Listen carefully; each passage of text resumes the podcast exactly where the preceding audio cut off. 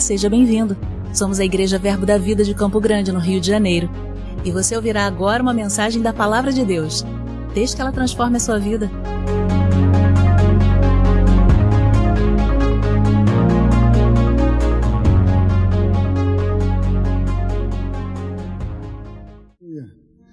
Aleluia. Boa noite, igreja.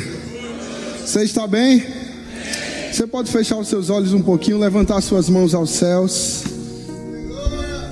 Oh Pai, graças eu te dou pela tua graça, pela tua unção sobre a nossa vida.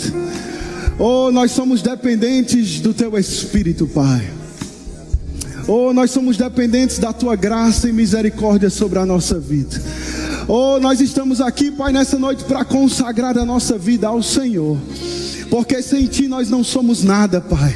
Sem Ti nós não alcançamos nada, nós não podemos fazer nada. Ou oh, nós somos totalmente dependentes do mover do Teu Espírito na nossa vida. Pai, nós consagramos todos os nossos sonhos a Ti, Pai. Nós consagramos todos os nossos projetos a Ti. Pai, nós consagramos todo, todo o propósito da nossa vida em Tuas mãos, Senhor. Porque Tu és o único digno do nosso louvor e da nossa adoração. Você pode levantar suas mãos aos céus e orar um pouco em outras línguas agora.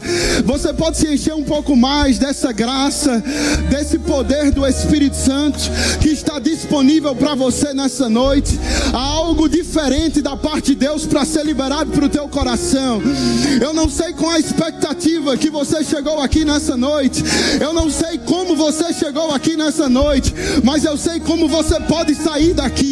Eu sei que você pode sair daqui renovado no espírito. Eu sei que você pode sair daqui cheio do Espírito. Eu sei que você pode sair daqui com a, respo a resposta que você tem buscado da parte de Deus. Oh.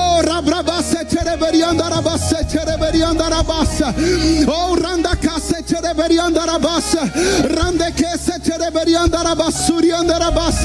Pai, a tua palavra diz que se nós buscarmos de todo o coração, é certo que nós acharemos, Pai.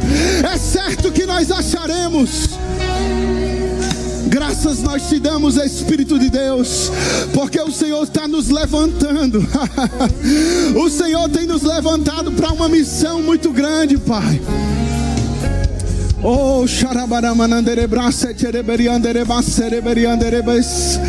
Oh, graças nós te damos. Dê um glória a Deus aí no seu lugar. Aleluia. Pode se sentar, por favor. Aleluia. Obrigado. Para mim é uma grande honra estar aqui com vocês nessa noite. Quero agradecer ao pastor e sua família por me receber aqui, todos os pastores, líderes dessa igreja. E é uma grande honra nós podermos acompanhar e celebrar o que Deus quer fazer nessa noite. Amém? Então, hoje Deus, Deus tem colocado uma mensagem no meu coração e eu quero compartilhar ela um pouquinho com você é, a respeito de que nós sabemos e eu tenho percebido isso no meu espírito, acredito que você também, que Deus tem nos convocado para ter uma fé um pouco mais ousada nesses dias. Nós estamos vivendo tempos onde o nosso nível de ousadia e entrega ao Senhor pode determinar muita coisa a respeito do que nós vamos viver. Amém? E nós estamos percebendo uma certa é, oposição de Satanás contra os planos e os propósitos de Deus para a nossa vida. E deixa eu falar algo para você, querido. É, o nível nível de fé que você chegou até hoje foi maravilhoso, mas para onde Deus quer te levar, essa fé não serve mais. Você precisa esticar a sua fé para crer em coisas maiores. Amém? Você precisa ter uma ousadia na sua fé para começar a pensar um pouco maior do que você tem pensado, a crer em coisas que naturalmente são impossíveis para você. O que eu gosto na palavra de Deus, o que eu gosto que faz parte do caráter de Deus, é que Deus nunca foi limitado pelo um cenário cenário adverso ou uma crise. Muito pelo contrário, sempre que o cenário era desfavorável para a operação do milagre, é onde os maiores milagres da parte de Deus acontecia. Amém? Aonde a crise estava se estabelecendo, era naquele momento onde a intervenção divina de Deus sobre o curso natural das coisas capacitava pessoas para fazer coisas que naturalmente elas não podiam. E eu creio, eu declaro isso sobre a sua vida, que nesses dias você vai ter uma capacitação do Espírito para realizar coisas que naturalmente você não estava conseguindo. Eu não sei se você percebe isso na palavra, mas em muitos momentos nós podemos ver homens e mulheres de Deus que havia uma é, incapacidade natural uma adversidade natural muito grande, mas por causa de uma ousadia em fé aumentada, eles puderam possuir de algo sobrenatural, querido. E eu percebo que diante de tudo que tem se levantado contra a igreja, contra o seu chamado, contra aquilo que Deus tem para você, eu e você não podemos limitar o que Deus quer fazer na nossa vida. Eu tenho deixado o Espírito de Deus ministrar o meu coração para que eu não deixe que a minha falta de fé limite o que Deus quer fazer na minha vida. E eu quero falar isso para você. Não deixe a sua falta de fé limitar o que Deus quer fazer. Elias, como assim a minha falta de fé? Se Deus, querido, tem colocado uma visão no teu coração, se Deus tem colocado um projeto no teu coração, se Deus tem idealizado algo no seu coração, não seja você aquele que vai dizer que o teu dinheiro não paga. Não seja você aquele que vai dizer que não conhece as pessoas suficiente, querido. Não seja você aquele que vai dizer que não sabe é, é, é, se vai dar certo, se não vai dar certo, que acha que não vai dar certo. Não seja você que vai fazer o papel do diabo na sua vida, amém? Mas seja você aquele que tem uma fé ousada e vai olhar para Deus e dizer: Deus, eu não pago, mas o Senhor paga. Eu não conheço, mas o Senhor conhece. Eu não sei como vai ser, mas o Senhor sabe como vai ser. E é melhor que eu não saiba, porque se eu souber, eu vou estragar. Querido, se nós soubermos o que Deus quer fazer com a nossa vida nos próximos cinco anos, a gente vai querer mudar esse plano, porque a gente vai dizer: Não, meu dinheiro não paga isso, não, Jesus. É por isso que é melhor a gente não saber e somente ter fé em Deus, amém? Crer que aquele que prometeu é fiel para cumprir, aquele que começou vai terminar, querido. Glória a Deus por isso. Então, nós precisamos, de, não podemos deixar com que a condição de falta limite o que Deus quer fazer.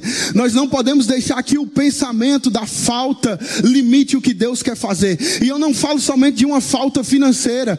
Eu falo muitas vezes, nós olhamos para a nossa vida e para o que Deus tem, e nós falamos, eu não tenho capacidade para realizar isso. Eu não tenho formação natural para realizar isso. Eu não tenho os PHDs necessários para abraçar essa oportunidade. Eu não tenho o currículo perfeito para estar nessa empresa. E muitas vezes nós estamos olhando para o que Deus tem e olhando para quem nós somos e achando que o que nós somos é capaz de realizar o que Deus tem para a nossa vida.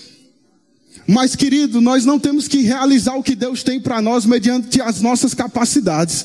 Muito pelo contrário, nós temos que deixar o Espírito de Deus nos capacitar para realizar a obra que é de Deus sobre a nossa vida.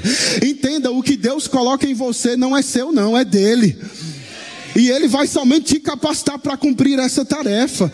Amém? Então, quando nós olhamos para isso, nós podemos entender que o que está em nossa volta, as pessoas que nós conhecemos, o cenário na qual nós estamos envolvidos, não pode ser um limitador do que Deus vai fazer. Você não pode olhar para você e dizer, ah, mas olha a família que eu tenho, olha o bairro que eu nasci, olha a minha condição financeira, olha o meu status social. Eu não tenho influência para fazer o que Deus tem para minha vida. Eu, meu irmão, em nome de Jesus, nessa noite você vai jogar tudo isso para fora da sua vida. E você vai mudar a sua confissão de fé. E você vai dizer: Deus, olha o bairro que eu nasci, mas eu sei aonde o Senhor vai me levar. Eu não tenho a formação necessária, mas eu sei aonde o Senhor vai me levar. Porque eu sei em quem eu tenho crido. Amém? Fala assim: Eu sei em quem eu tenho crido. Aleluia, eu declaro uma ousadia da parte de Deus caindo sobre você nesses dias, amém? Você vai ter mais fé para declarar a palavra. Eu declaro você acordando de manhã e declarando fé, antes de almoçar e declarando fé, indo dormir declarando fé. E meu irmão, quando você ouvir a pior notícia do seu dia, você não vai repetir ela, você vai continuar declarando fé sobre a sua vida. Aleluia! Vá com a sua, vá, abra sua Bíblia comigo, por favor, em Marcos capítulo 10 versículo 46.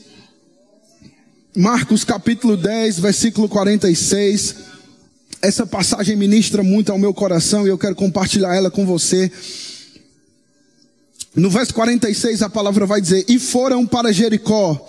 Quando ele saía de Jericó, juntamente com os discípulos e numerosa multidão, Bartimeu, cego mendigo, filho de Timeu, estava assentado à beira do caminho e ouvindo que era Jesus o Nazareno, pôs-se a clamar: Jesus, filho de Davi, tem compaixão de mim. E muitos o repreendiam para que ele se calasse, mas ele cada vez gritava mais alto: Filho de Davi, tem misericórdia de mim. Parou Jesus, diga comigo, parou Jesus e disse: Chamai-o. Chamaram então o cego, dizendo-lhe: Tem bom ânimo, levanta-te, porque ele te chama. Lançando de si a capa, levantou-se de um salto e foi ter com Jesus. Perguntou-lhe Jesus: O que queres que eu te faça? Respondeu o cego: Mestre, que eu torne a ver. Então Jesus lhe disse: Vai, a tua fé te salvou. E imediatamente tornou a ver e seguir a Jesus estrada e seguia Jesus estrada fora. Querido, a primeira coisa que eu quero chamar a sua atenção nessa passagem é que silêncio nunca foi uma opção. Ficar de boca fechada nunca é uma opção. Me entenda com muito carinho, mas ficar calado não é uma opção. Deus não te chamou para ficar de boca fechada, não. Porque abra os seus olhos da fé quando você abrir a sua boca. Porque os seus olhos vão ver o que a sua boca está falando. Talvez hoje você ainda não consiga ver o que Deus tem. Comece a falar o que Deus tem, que você vai ver o que Deus tem. Amém? Esse cego, ele estava diante de uma, é, uma situação, e uma coisa que me chama muita atenção é que a Bíblia deixa claro que o cego gritou. A Bíblia não diz que o cego sussurrou. A Bíblia não diz que ele ficou batendo palma e acenando para chamar a atenção de Jesus. Muito pelo contrário, a Bíblia deixa claro que ele gritou. Ele teve um grito: Jesus, filho de Davi, tem compaixão de mim. E o que me chama muita atenção aqui, querido, é porque o cego ele entendeu que havia uma incapacidade física com ele havia uma incapacidade dentro dele, mas ele decidiu ignorar a capacidade, a incapacidade dele e enxergar uma capacidade que ele tinha para chamar a atenção de Jesus para a vida dele. Porque a Bíblia fala que havia uma multidão naquele lugar. E quando e você sabe que por onde Jesus passava, milhares de pessoas acompanhavam ele. E havia uma multidão ali e a Bíblia dá a entender que esse cego estava sentado. Ele estava na condição de mendigo sentado. Então por mais que ele acenasse sobre Jesus, por mais que ele tentasse chamar a atenção de Jesus, havia muitos obstáculos para que Jesus pudesse enxergar ele com clareza. Você concorda comigo que se todos nós nos levantarmos agora e ficar alguém sentado no nosso meio, essa pessoa terá menos visibilidade do que os demais? E agora, se todos nós nos levantarmos e começarmos a conversar, e começarmos a falar, e começarmos a louvar, a adorar, com certeza o, o, o, o som dessa sala vai ser aumentado. E se nós não tivéssemos teto aqui, nós iríamos ouvir, ou não tivéssemos uma acústica, nós ouviríamos os carros passando, ouviríamos pessoas lá fora. Querido, esse cego, ele estava em um cenário totalmente desfavorável para que alguém ouvisse ele gritando. Talvez gritar nem fosse a melhor opção para ele. Talvez ele tentasse rastejar no meio da multidão, tentando, mesmo cego, alcançar alguém que o levasse até Jesus. Isso faria mais sentido. Mas quem é da fé não depende de pessoas. Vou dizer de novo: quem é da fé não depende de pessoas, não. Ah, ele não ia ficar numa condição onde alguém tivesse misericórdia dele para levar ele até Jesus. Ele entendeu, rapaz, eu sei que eu estou sentado. Eu sei que a minha voz não é a mais alta do ambiente. Eu sei que muitas pessoas vão tentar me calar, mas mesmo assim eu vou gritar. E uma coisa que me chama a atenção que quando ele grita, Jesus, filho de Davi, tem misericórdia de mim. A Bíblia fala que os que estavam em sua volta, olha para ele e fala: "Ei, cala a boca, rapaz". Você está me atrapalhando, você está me incomodando, você está me perturbando. E ele olha para eles, olha não, né? Porque ele era cego, mas ele está ali diante daquelas pessoas e ele, a Bíblia fala que ele grita mais alto. Qual tem sido a nossa resposta quando nos mandam calar a boca? Como nós temos nos comportado quando nos mandam calar a boca? Será que a gente tem se intimidado de, mediante a, a, a, oposição daquilo que o diabo tem tentado fazer na nossa vida? Porque, querido, aqui nesse, né, nesse contexto foram pessoas, mas no nosso contexto podem ser pessoas ou podem ser nós mesmos olhando para nós e dizendo: Ei, cala a boca, você não é digno disso, não. Qual tem sido a nossa resposta quando nós somos repreendidos por alguém que tem tentado apagar a nossa fé? Entenda? Eu não estou falando de uma correção guiada pelo Espírito para o teu crescimento, mas eu estou falando de uma oposição à tua fé aquilo que você tem crido, amém? E quando aquele cego estava naquela condição, e ele olha, ele, ele levanta os seus braços e fala: Jesus, filho de Davi, tem compaixão de mim, e mandam ele calar a boca. Ele rapidamente responde em aumentando o seu nível de fé, tendo um pouco mais de ousadia para gritar mais alto. E a Bíblia fala que Jesus parou, querido. A Bíblia fala que Jesus, e o que me chama a atenção é que o cego ele não podia enxergar, mas ele podia louvar. O cego ele não podia ver, mas ele podia gritar. E aí, meu irmão, quando eu olho para isso, eu posso entender que a ótica daquele cego estava fragilizada, mas as suas cordas vocais estavam fortalecidas. E muitas vezes nós estamos é, é, entendendo e nós podemos observar isso aqui. Eu quero dar algumas, alguns conselhos para você. É para você pare de focar no que está fragilizado na sua vida. Pare de, de focar no que você ainda não tem. Pare de focar no que está quebrado na sua vida. Pare de focar no que não deu certo. Pare de focar no que ainda não se manifestou. Ao invés disso, use as áreas fortes da sua vida para atrair Deus para as áreas fracas da sua vida. Porque, querido, não é e nunca vai ser sobre o que você perdeu, é sobre o que você tem em Cristo Jesus. E deixa eu falar algo para você: pare de chorar pelo que você perdeu e comece a celebrar o que você já tem. Porque quando nós olhamos para 1 Tessalonicenses capítulo 5, versículo 8, onde a Bíblia fala em tudo dá graças, nós podemos entender que cristão, cristãos maduros não rendem graças a Deus somente pelo que Deus dá para eles, mas eles também são muito gratos pelo que Deus afasta deles. As pessoas, querido, você tem que agradecer a Deus das pessoas mal intencionadas que Deus afastou da sua vida, dos planos mal intencionados que as pessoas vieram para você e Deus afastou de você.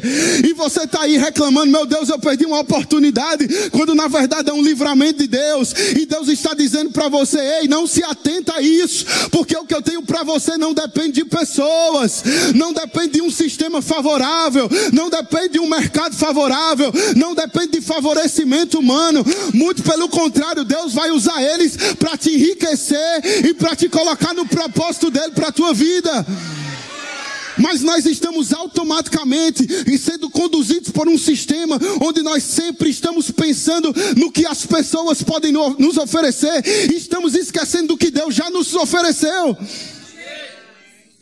Ah, mas o que é que ele pode fazer por mim? Ah, mas o que é que aquela pessoa pode fazer por mim? Querido, e o que é que Deus pode fazer por você? E o que que Deus pode fazer por mim? Porque a Bíblia fala: se Deus é por nós, quem será contra nós? Se Deus é por nós, quem será contra nós? O diabo pode te resistir, querido, um dia, mas no outro ele vai ter que cair. Ah, pode vir doença contra a tua vida, mas ela vai ter que sair. Pode vir pobreza contra a tua vida, mas ela vai ter que sair, porque o maior habita em você, querido. Você já tem dentro de você o que é necessário para o cumprimento do propósito. Deus tem um plano na sua vida. E quando nós falamos de limitação, é porque nós precisamos entender que muitas vezes o diabo pode vir atacar a nossa vida para nos prejudicar na, eh, pessoalmente, entende? Algo pessoal ou familiar.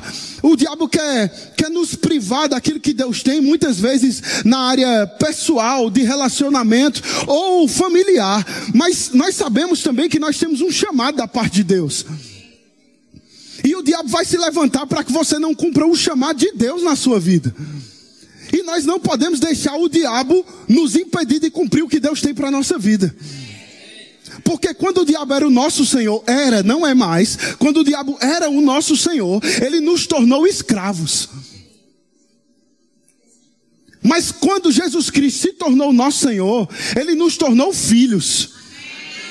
Amém? Então nós podemos entender que nós já temos dentro de nós o que é preciso. E talvez você esteja dizendo, Elias, mas você não me conhece, não. Eu não tenho o que é preciso, não. Vou te dizer algumas coisas que você tem. Você tem a fé que move montanhas. Você tem o grito que derruba muralhas. Você tem uma alegria que não pode ser explicada. Você tem a capacidade de Deus em você, querido. Você tem o curador em você. Você tem o amor em você. Você tem a vitória em você. Você tem a paz que excede todo entendimento. Você tem a graça mais do do que é suficiente, você tem a unção do Espírito, você tem um destino que não pode ser paralisado, você tem as misericórdias de Deus que se renovam manhã após manhã, você tem a força do Pai, a graça do Filho e a unção do Espírito Santo, você tem Jesus, e se você tem Jesus, você tem tudo.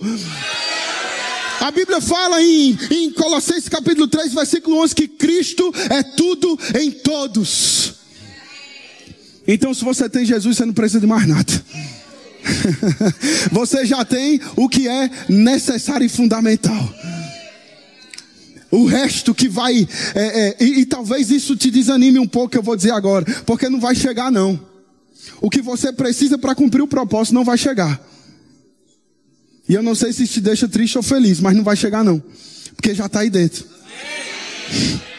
Tem gente orando, Deus, manda para mim o que preciso para cumprir o propósito. E Deus está olhando para a gente dizendo: Eita, qual é a Bíblia que ele está lendo, hein? Porque não vai chegar, não, querido. Deixa eu te desanimar um pouquinho, não vai chegar, não. Agora deixa eu te animar um pouquinho, já está aí dentro. O que é que eu preciso fazer? Eu preciso deixar a unção do Espírito extrair essas ferramentas de dentro de mim. Colocar essas ferramentas em atividade. Eu preciso deixar o Espírito Santo, que a Bíblia fala que é o meu conselheiro, é o meu ajudador, é o meu paracleto, me auxiliar. Como que eu posso ser a minha melhor versão? como eu posso render melhor para o Senhor, amém? E uma coisa que me chama a atenção nessa passagem do cego é que Jesus não foi atraído por causa da cegueira daquele homem. Jesus foi atraído por causa do seu grito. Jesus não foi atraído pelo um Bartimeu cego. Jesus foi atraído pelo um Bartimeu adorador.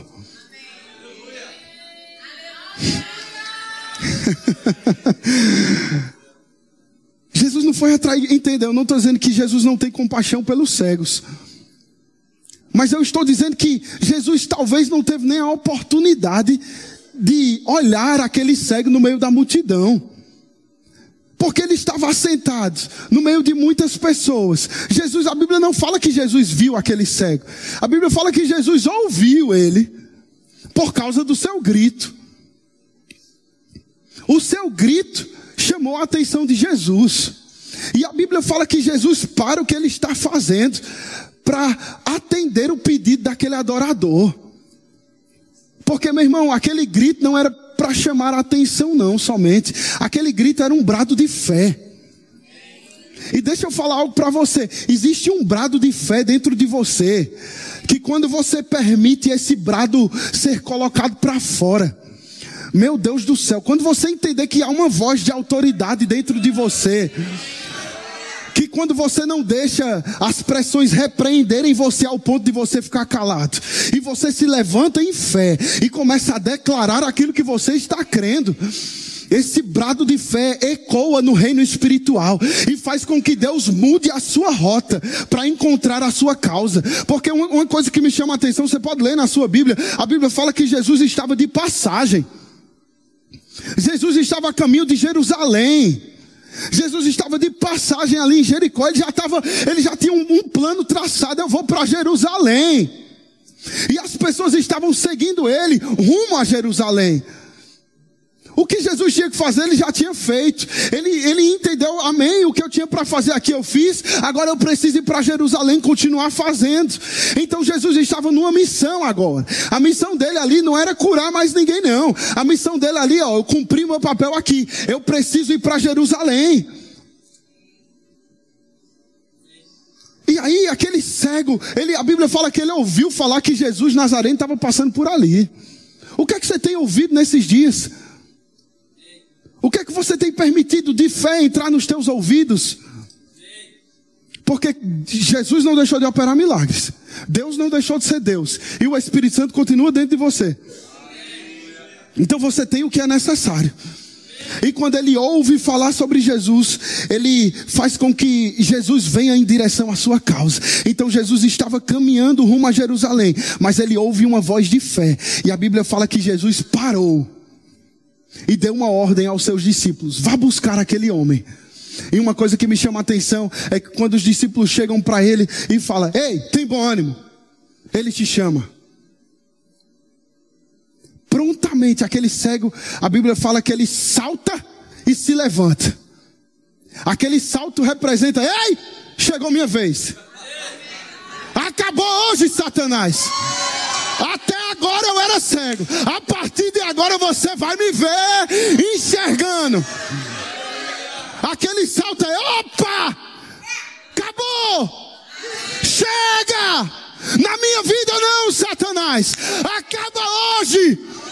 E a partir de hoje começa uma nova história. E a Bíblia fala que eh, eh, havia uma capa sobre ele. E eu tenho estudado um pouquinho para entender um pouco mais sobre a representação dessa capa. Mas é, é uma capa que o próprio governo entregava para as pessoas com debilidade. E havia algumas frases em latim, como: Esse aqui é miserável. Os mendigos usavam, pessoas com debilidade. Eu vou estudar mais, mas você tem bons mestres aqui que vão poder te auxiliar mais sobre isso. Mas é, aquela capa tinha uma representação atividade muito forte. E a Bíblia deixa claro que ao se levantar, ele retira aquela capa. Em outras palavras, ele está dizendo: chegou a minha vez e eu não quero mais isso para a minha vida. Não é só o grito, querido. Não é só um brado de fé, mas é uma convicção no espírito do que precisa ser feito do que eu preciso fazer, entendendo que o Deus que começou a boa obra é fiel para realizar na minha vida, que mediante a minha fé eu vou alcançar aquilo que Deus tem para mim, que eu não vou deixar o diabo limitar o que Deus tem, eu não vou deixar o diabo impedir o que Deus tem, eu não vou deixar o diabo acabar com a minha família, eu não vou deixar o diabo destruir o meu casamento, eu não vou deixar o diabo levar os meus filhos, eu não vou deixar o diabo destruir o casamento dos meus pais, eu serei como uma ponta firme na minha casa, na minha igreja, na minha cidade na minha família, no meu chamado, entendendo o que Deus tem para mim, dizendo: Satanás, a partir de hoje, acabou essa palhaçada, porque um homem e uma mulher de fé se levantou. E aquele, aquele cego se posiciona em fé, entendendo quem ele era em Cristo, lançando, deixando para trás o que ele estava acometido de um julgamento social. E uma coisa que me chama a atenção é que é, é, muitas vezes, como cristão, cristãos, nós podemos errar querendo atrair Deus para a nossa vida com as nossas fraquezas. Muitas vezes a nossa oração é sobre as nossas deficiências, achando que isso atrai Deus. Mas Deus não se move por choro, não. Deus se move por fé. Pode chorar o dia todo, se não tiver fé, meu querido. Só fez uma limpeza nos seus olhos mas precisa ser envolvido de fé. Você precisa saber o que você está fazendo. Você pode até ter um, uma temporada difícil. Você pode passar por uma pressão nas suas emoções. Mas a Bíblia fala que não é para durar por muito tempo, não, querido. O choro pode vir por uma noite, mas a alegria de Deus vem pela manhã. Amém? Então você pode entender. E uma coisa que me chama a atenção é que aquele cego, ele, ele louva, ele grita, mesmo não conseguindo enxergar. Ele entendeu que ele tinha uma corda vocal. Ele disse: Eu vou gritar então. Eu vou gritar. E nós precisamos entender que nós atraímos Deus com as nossas adorações e orações, para que Ele possa trabalhar nas nossas necessidades. Você atrai Ele com a sua adoração, para que Ele possa trabalhar nas suas fraquezas. Nós temos que parar dizendo: olha Deus, olha como como está difícil para mim, olha como está ruim para mim. Não, querido. Comece a adorar a Deus pelo que Ele já colocou de capacidade em você. E a Bíblia fala que o Espírito de Deus se aperfeiçoa na nossa fraqueza. Você acha, você acha que Deus não sabe no que você é fraco, não? Você acha que Deus não sabe suas debilidades e suas fraquezas, não? É claro que Ele sabe. É claro que Ele sabe. E uma coisa que me chama a atenção é que quando o cego vai até Jesus e Jesus olha para ele e ele está de frente com Jesus. Jesus faz uma pergunta: O que é que você quer que eu faça? Pode parecer uma pergunta bem tola, né?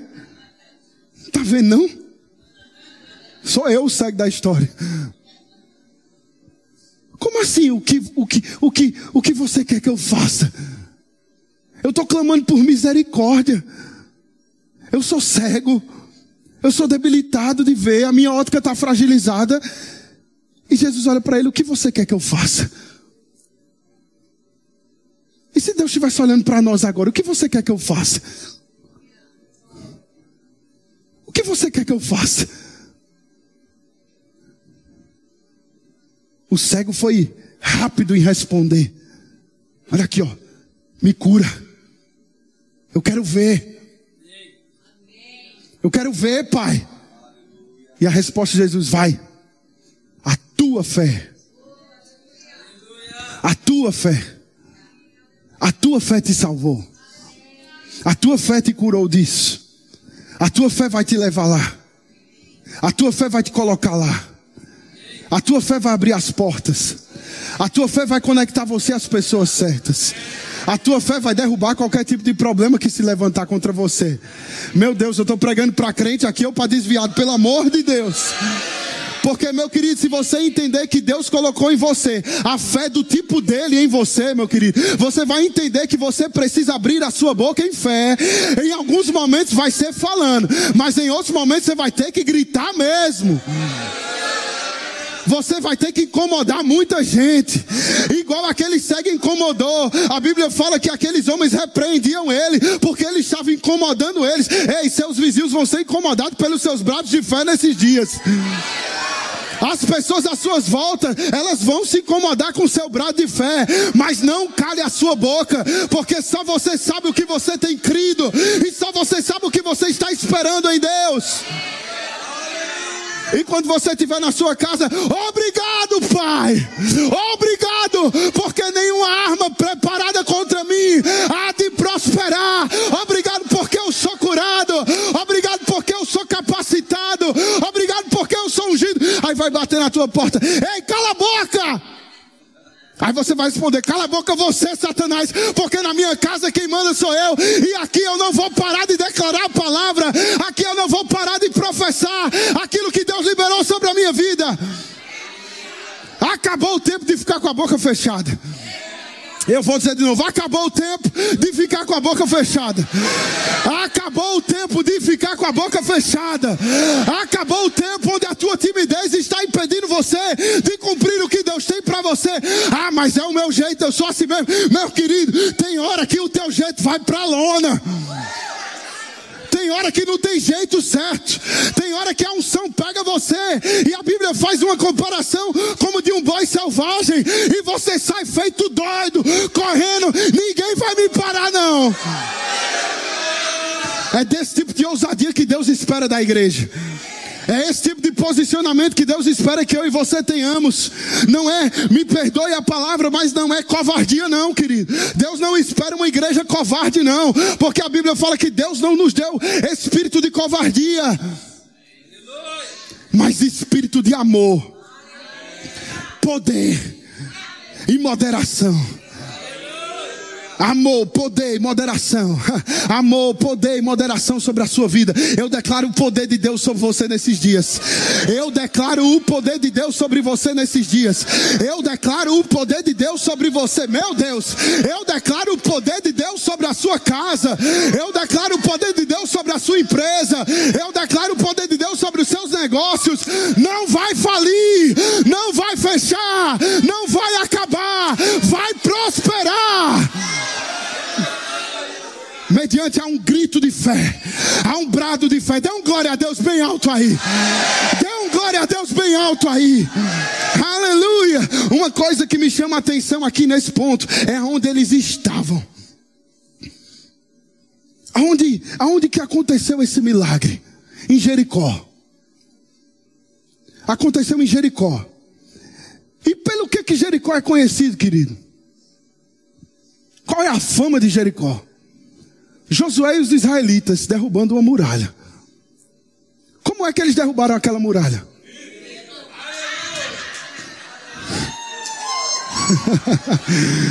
Eu gosto de igreja que lê a Bíblia porque facilita. Como foi que Josué e os israelitas derrubaram aquela muralha? Gritando. Amém? Então, querido, eu queria que você prestasse atenção em algo. O homem cego, no mesmo lugar, fez a mesma coisa.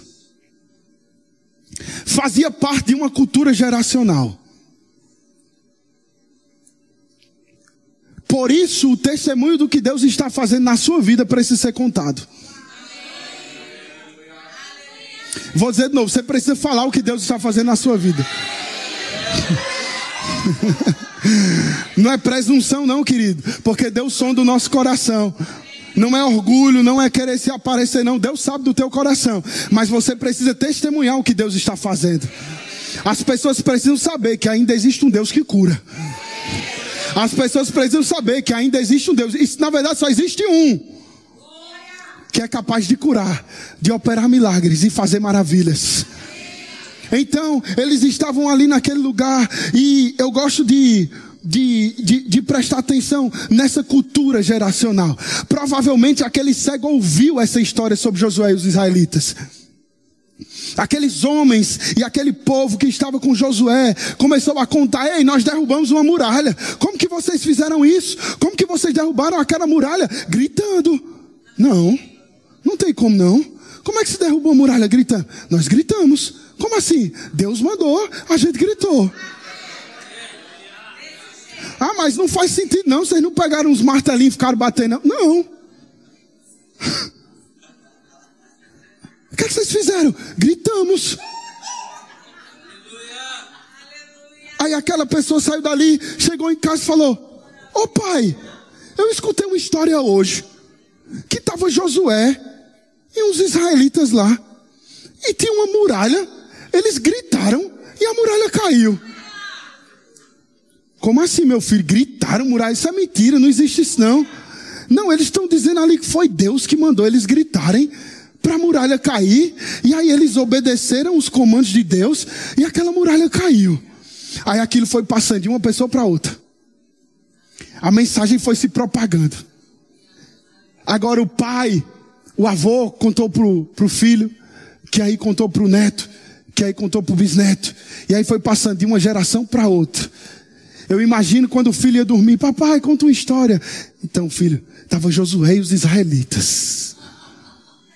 E Deus deu um comando: grite sobre uma muralha. E eles gritaram e aquela muralha caiu. E ele, ah, papai, posso dormir? Pode. E essa história foi repercutindo de uma geração para outra. Com certeza aquele cego ouviu falar sobre isso. E ele estava com uma debilidade. A muralha agora não era física, era nos seus olhos. Uau! Não era uma muralha construída por pedras, mas era uma fragilidade na sua ótica. E ele ouviu, rapaz, Josué gritou e Deus atendeu a necessidade de Josué. Eu já ouvi isso muitas vezes. E agora está vindo aqui um tal de Jesus, que se diz filho de Deus, e está operando milagres por onde ele passa. Como que eu posso chamar a atenção dele? Peraí, se Josué gritou e chamou a atenção de Deus, eu vou gritar e vou chamar a atenção do filho dele.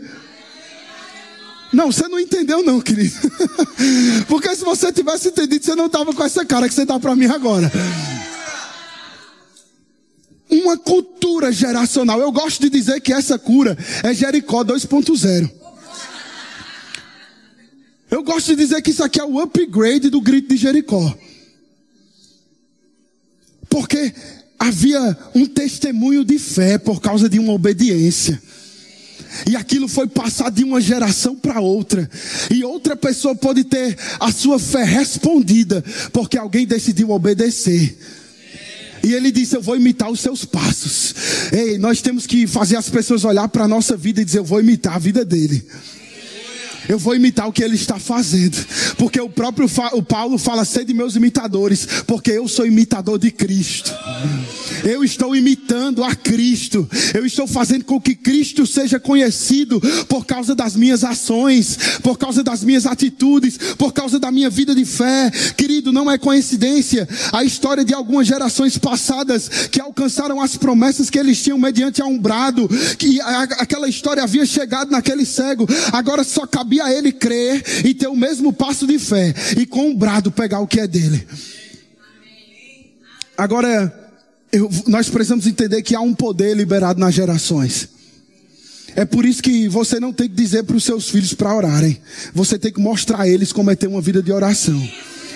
Não diga aos seus filhos para adorarem ao Senhor. Mostre a eles como adorar ao Senhor. Não diga aos seus filhos que há poder no nome de Jesus, não. Mostre a eles que há poder no nome de Jesus.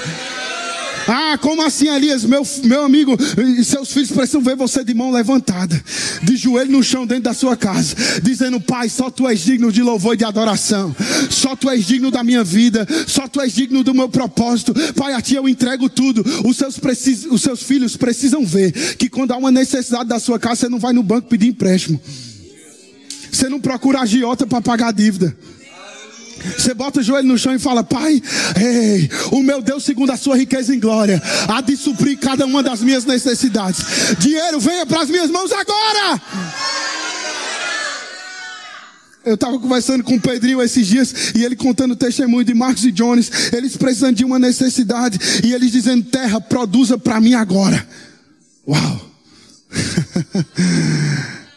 Você olhar para uma terra e dizer: Terra, eu preciso de recursos. E eu sei que Deus colocou em você. Mesmo eles, eles estavam em uma terra seca. Literalmente, eles estavam no interior do Nordeste. Em uma terra seca. E eles declarando: mesmo que a terra aparentemente é seca, produza para mim. Porque Deus já colocou em você o que é necessário para me prover. E sabe qual é o testemunho? Chegou. Chegou, querido.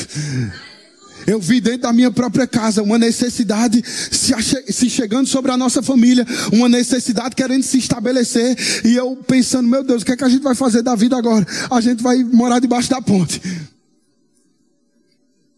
E eu olhando para o meu pai, e ele, vai dar certo. Vai dar certo. Tenha fé, Deus já proveu. Não se preocupe, ninguém não. Estou aqui, igual o Cristiano Ronaldo fala, estou aqui. Vai ter, que se, vai ter que se manifestar. Porque eu sirvo a um Deus que opera milagres. Eu sirvo a um Deus que eu nunca vi ele deixar o seu filho desamparado. E não vai ser comigo, comigo não vai ser a primeira vez. E o resultado é que chegava. E não chegava só para suprir, chegava para superabundar. Eu declaro isso sobre a sua vida, meu querido. Que você vai sair dessa fase do suprimento e vai para a superabundância. Não vai só vir para pagar conta, não, mas vai vir para pagar conta, vai sobrar, você vai investir esse dinheiro e você vai prosperar de uma maneira sobrenatural. Ah, mas agora é na área da. Ah, Elias, mas o meu problema não é financeiro. O meu problema é na minha família. Eu não consigo estruturar, meu querido. Deus vai te dar sabedoria. Não somente para resolver problemas de dia a dia no teu casamento, não. Mas vai te dar sabedoria para ter uma casa e um lar estabelecido mediante a palavra de Deus. Os teus filhos vão proclamar o Evangelho. A tua família vai proclamar o Evangelho. Os jovens vão se levantar de uma maneira tão ousada nesses últimos dias. Onde os jovens vão começar a se levantar na faculdade, no trabalho, na empresa, de uma maneira tão sobrenatural. E você vai poder experimentar do que Deus está fazendo. Por quê? Porque existe algo que Deus está sendo transferido de uma geração para outra. Querido, o legado da fé não pode acabar. Vou dizer de novo: o legado da fé não pode acabar. Nós temos que continuar correndo essa carreira da fé. Nós não podemos parar no meio do caminho, não. Nós não podemos parar no meio do caminho. Ei, eu, eu, eu, eu, eu consigo imaginar aquela muralha levantada diante de Josué e os israelitas. E quando eles dão aquele brado de fé e aquela muralha cai, eu imagino eles dançando em cima daquelas pedras. Eu imagino eles caminhando em cima daquelas pedras e meu Deus, isso era tão grande, mas agora é como se fosse um sustento para eu ser mais alto. agora é um fundamento para um outro nível.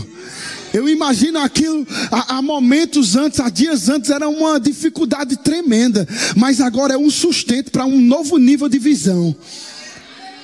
Eu declaro que os seus filhos vão pisar sobre os escrombos dos seus bra, bra, brados de fé.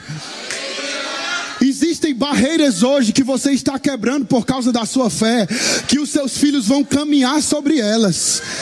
Meu Deus do céu, os seus filhos vão caminhar sobre as suas vitórias de fé, sobre os seus brados de fé. Os seus filhos não vão viver a decepção de um pai e de uma mãe que não teve fé. Muito pelo contrário, os seus filhos vão desfrutar. Eu declaro isso: os meus filhos vão desfrutar dos meus brados de fé a tua família vai desfrutar, a tua igreja vai desfrutar, os teus pastores vão desfrutar, as pessoas vão ver, ei, o que é que Deus está fazendo naquele povo? O que é que tem naquele povo que é uma vitória atrás da outra, é uma possessão atrás da outra? Por causa dos brados de fé.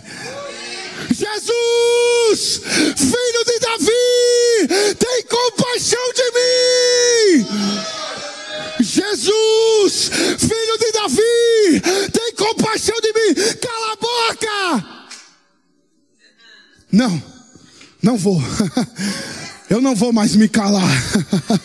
Eu não vou mais fechar a minha boca. Eu não vou mais ser limitado por ninguém. Eu não vou deixar os traumas do passado impedirem o que Deus tem para mim hoje. Não importa o que fizeram comigo lá atrás. Não importa o quanto me machucaram lá atrás. Não importa as palavras que foram proferidas contra mim. Eu não estou mais nem aí para elas. Porque eu sei o que Deus falou para mim. Você não é o que os seus pais disseram. Você não é o que seus amigos disseram. Você não é o que as pessoas dizem que você é. Você é o que Deus diz que você é. Você tem o que Deus diz que você tem. E você pode fazer o que Deus diz que você pode fazer. Eu quero liberar algo. Enquanto eu estava orando ali na salinha, Deus foi ministrando ao meu coração. E veio uma palavra profética sobre a minha vida e eu quero liberar sobre você e sobre essa igreja. Essa a, a, palavra que veio no meu espírito muito clara. É autoridade para possuir. Autoridade para possuir. Deus está colocando uma autorização, uma legalidade no reino espiritual para possuir coisas no natural. A autoridade no espírito para possuir o que é natural. Pega isso pelo Espírito, porque é do Espírito mesmo. Deus está colocando sobre a sua vida uma capa de autoridade e colocando em suas mãos chaves para possuir coisas naturais. Chaves que vão abrir portas naturais, mas por causa de um entendimento de uma autoridade espiritual. Eu não sei qual é a muralha da tua vida, eu não sei qual é a cegueira espiritual que o diabo tem tentado colocar nos teus caminhos, mas hoje você precisa dar um grito. Hoje você precisa ser mais ousado. Hoje você precisa fazer o que o diabo estava dizendo que você não precisava fazer. Ah, não, fala baixinho que Deus te ouve. Você acha que Deus é surdo? Você acha que Ele não vai te ouvir, não? Vai, mas Ele vai me ouvir gritando. Vai, mas ele vai me ouvir gritando, Satanás. Ousadia no espírito. Você pode ficar de pé, por favor? Você pode levantar suas mãos, fechar um pouco os teus olhos, orar um pouco em outras línguas agora. Porque, meu irmão, as pessoas podem, elas podem até ignorar uma fala. Elas podem até ignorar uma conversa, mas ninguém ignora alguém gritando.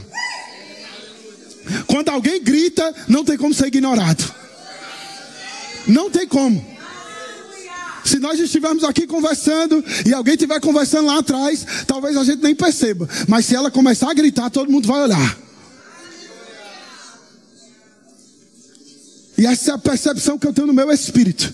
Algumas pessoas aqui precisam liberar um brado de fé. Não é gritar por gritar, mas é um brado de fé. É um entendimento que a tua voz com autoridade vai abrir portas no, no reino espiritual para você possuir de coisas naturais.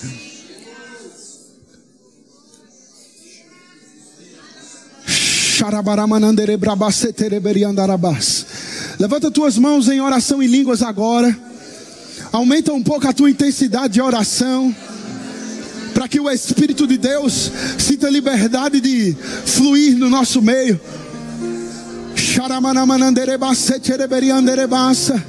Roste que manandere basso chorobrose que te queia. Rande que sa charabara manandere basuri andere brama mamasa. Rede que se chereberi andere bassa. Isso, isso, vamos, vamos. Vamos, vamos, vamos, vamos, vamos. Vamos ativar no reino espiritual aquilo que já foi liberado sobre a nossa vida. Percebo no meu espírito Deus colocando no seu coração agora algumas barreiras que o diabo estava levantando contra os seus chamados, alguns impedimentos que o diabo estava tentando colocar na sua vida. Mas a Bíblia fala que a unção do Espírito despedaça todo tipo de jugo. E eu declaro agora, em nome de Jesus, Pai, toda muralha caindo. Chega! Chega! Acaba hoje! Basta! Basta! Xarabaramanandere basse cereberi andarabassa. Ridiki andere basso choroboromanandarabassa. Ridiki andere basse cereberi andarabassa. Ridiki Vem com teu fogo, fogo, Pai. Vem com teu fogo sobre nós. Aquilo que só Deus pode fazer aquilo que só Deus pode fazer, aquilo que só Deus pode fazer. Xarabaramanandere basse cereberi andarabassa. Redekese cereberi andarabasuri anderebassa. Redekese cereberi andarabassa. Ridiki anderebassa cereberi andarabassa. Seja renovado agora. Seja avivado agora. Seja levantado agora. Seja potencializado agora. Eu declaro chamados sendo levantados aqui, profetas sendo levantados, mestres, evangelistas, pastores, apóstolos, médicos, advogados.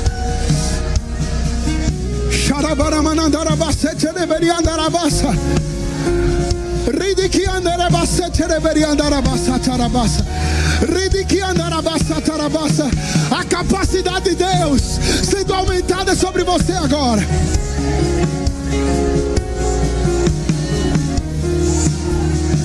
Capacidade de Deus sendo aumentada sobre você. Aquilo que você já faz rotineiramente no seu trabalho. Deus está aumentando a tua capacidade de produção. Pega isso pela fé. Deus está aumentando a tua capacidade de produção. Você vai fechar contratos milionários. Você vai entregar demandas antes do tempo, antes do prazo.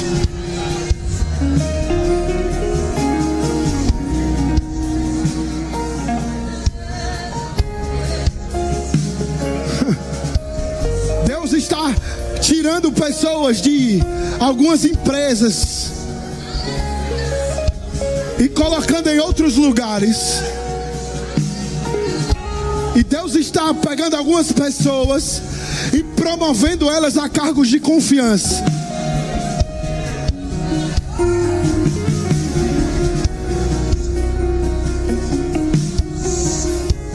E eu percebo no meu espírito que o que estava impedindo essa troca espiritual de Deus na sua vida era uma uma crença limitante ao que Deus poderia fazer. Mas o que, que vai ser da minha vida? Se Deus te tirar daí, o que é que vai ser de você? Como é que você vai se sustentar? Como é que eu vou pagar as contas? Como é que eu vou prover para minha família?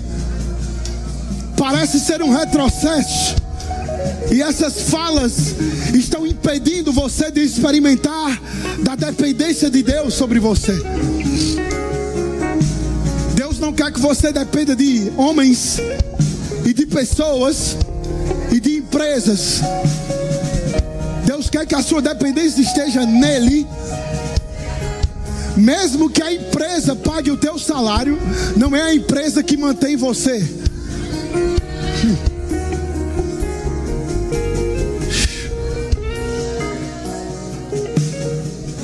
E há outras pessoas que Deus quer colocar elas em cargos de confiança. Palavras como: Eu não tenho tempo suficiente aqui dentro. Eu não tenho experiência suficiente para estar nesse cargo. O chefe não gosta tanto de mim assim. Essas repetições têm causado uma limitação para o agir de Deus na sua vida. Esses pensamentos estão limitando você de possuir o que Deus já lhe deu autoridade e legalidade para possuir. Mas em nome de Jesus, se desfaça desses pensamentos agora. E abrace o que Deus tem para você. mediante a fé, mediante a um brado de fé, você está possuindo agora algo sobrenatural na parte do Espírito.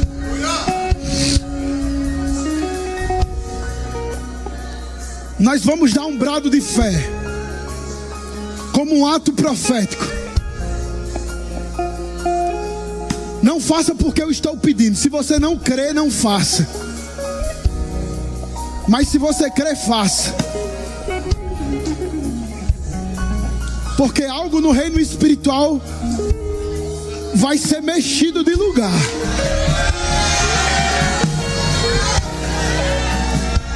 Algumas coisas de anos, anos atrás, que estavam sucumbidos, estavam apagados, você nem, nem conseguia visualizar mais por causa do tamanho da muralha. Teu brado de fé vai derrubar isso. E você vai enxergar com os teus olhos da fé aquilo que Deus tem para você. Mas antes disso, eu percebo que nós precisamos entrar um pouco mais fundo no reino espiritual. Então, ora um pouco em outras línguas agora com mais intensidade. E quando eu falar, nós vamos dar um brado mesmo de fé. Dá um grito de fé. Você vai gritar. Mas agora é hora de orar. Em um momento, Deus mandou aquele povo caminhar, dar voltas. Mas em outro momento, Deus mandou gritar. A ordem de Deus agora é ore. Ore em outras línguas agora. Deixa o Espírito de Deus te dar uma visão aí dentro. Ridiki andarebasete reveria Ridiki